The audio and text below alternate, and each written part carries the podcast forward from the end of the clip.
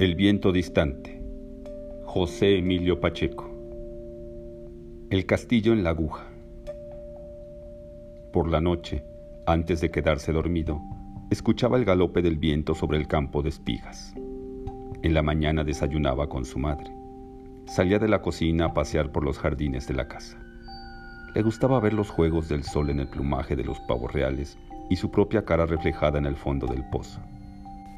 Subía al muro que los aislaba de la carretera y durante horas contaba los vehículos que iban al puerto o regresaban de él. A las dos su madre le servía el almuerzo en la mesa con mantel de hule. Después Pablo se dirigía a la huerta y, si don Felipe y Matilde no lo vigilaban, sus diversiones eran violentas. Destruir hormigueros, cazar mariposas y arrancarles las alas. Luego, al oscurecer, tomaban café con leche y pan dulce. Y mientras su madre escuchaba en la radio las transmisiones más populares de 1948, Pablo leía El Corsario Negro y Viaje al Centro de la Tierra, libros prestados por Gilberto. En eso consistían sus vacaciones y representaban algo parecido a la felicidad. Cuando terminaran, volvería al internado y a las obligaciones, regaños, burlas, golpes. A fines de 1946 ocupó la presidencia Miguel Alemán y el señor y la señora Aragón se fueron a vivir a la capital.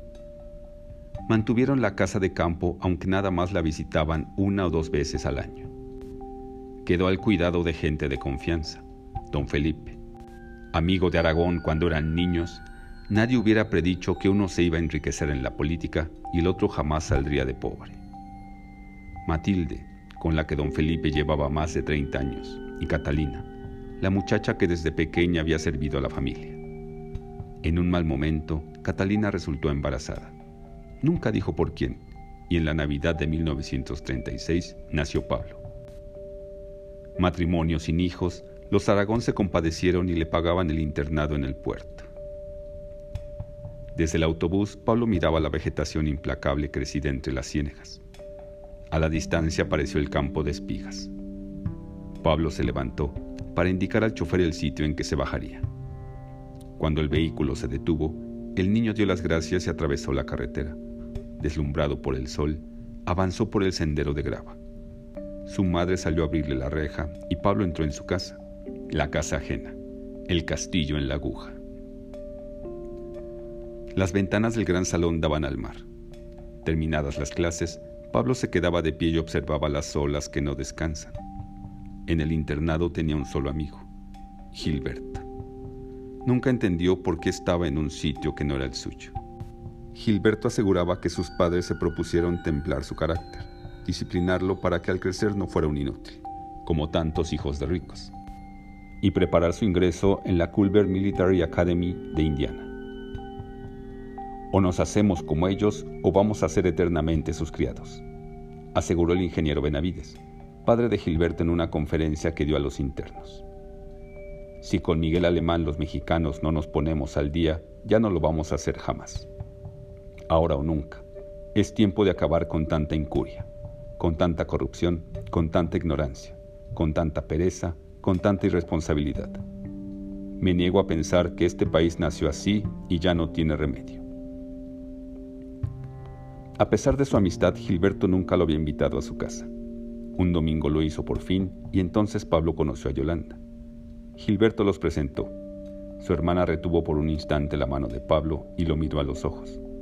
Se despidió, subió las escaleras y se perdió en el fondo del corredor. Otro domingo fueron a un pueblo a orillas del río. En un restaurante hecho de tablas comieron mojarras y camarones y escucharon música de arpas y guitarras. Algunas parejas salieron a bailar. La señora Benavides animó a Yolanda a hacerlo también. Participa en todos los festivales de la escuela. Es la mejor en bailes regionales y nadie le gana en flamenco y hawaiano. Tiene un gran talento de bailarina, pero nosotros queremos verla con un título profesional, dijo como para ser escuchada y envidiada en todo el restaurante. Yolanda se volvió a ver a Pablo y se negó. El ingeniero le recordó a su esposa que se hallaban en un lugar al que solo habían ido por la frescura de sus productos recién sacados del agua. Allí había gente de otra clase, indios, negros, obreros, estibadores, sirvientas, empleadas de almacén, personas vulgares. Una niña como Yolanda no iba a servirles de espectáculo. Benavides habló en un tono suave para que su esposa no se diera por amonestada en presencia de un intruso, y Pablo, a su vez, entendiese el gran favor que le hacía una familia así al permitir que los acompañara. El ingeniero pidió la cuenta y dejó una mínima propina. Volvieron al Wick y tomaron el camino de regreso. Pablo, que no había abierto la boca en toda la tarde, habló al oído de Gilberto. El niño se inclinó hacia el asiento delantero. Dice Pablo que nos invita a conocer su casa. Dale las gracias, contestó Benavides, pero creo que mejor vamos otro día. Hoy ya es muy tarde y mañana hay que trabajar desde temprano. Gilberto se empeñó en conocer el sitio del que tanto le había hablado su amigo. Ansiaba jugar en la huerta y observar a los pavos reales. Está bien, pero solo un momento. No conocemos a sus padres y no es de buena educación hacer visitas sin anunciarse, concluyó el ingeniero. El automóvil siguió por la carretera arbolada. Hacía calor y el aire estaba lleno de sal. En el asiento de atrás, Pablo ocupaba el lugar del medio, el incómodo. Cuando el Buick tomó una curva tendida sobre la ciénega, Pablo sintió que el cuerpo de Yolanda rozaba su piel. Gilberto leía las aventuras de Mandrake. Su madre estaba absorta en la sección de sociales. De vez en cuando hacía comentarios despectivos que celebraba el ingeniero. Benavides encendió la radio. Como del fondo de los tiempos llegó un danzón. Al lado izquierdo apareció el campo de espigas. Pablo se aproximó un centímetro más, contra lo que esperaba.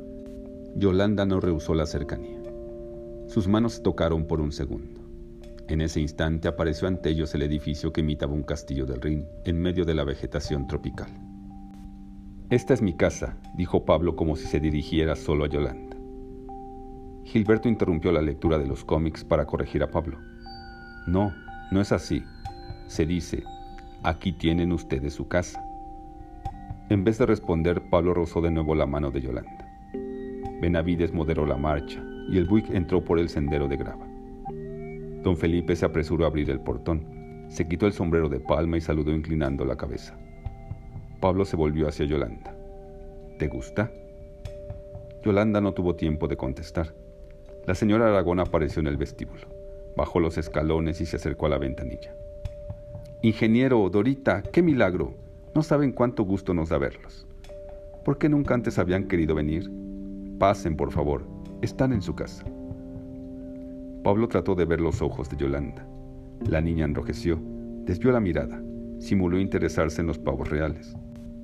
Gilberto quedó rígido y fijó la vista en las aventuras de Mandrake. Al descubrir a Pablo, la señora Aragón le ordenó. Dile por favorcito a tu mamá que nos prepare café y sirva helados para los niños. Pablo se alejó a la carrera y en vez de ir a la cocina fue hacia la veleta. Cerca del pozo rompió a llorar. Se asomó al fondo oscuro y el agua no reflejó su cara. En ese instante empezó a soplar el viento del norte.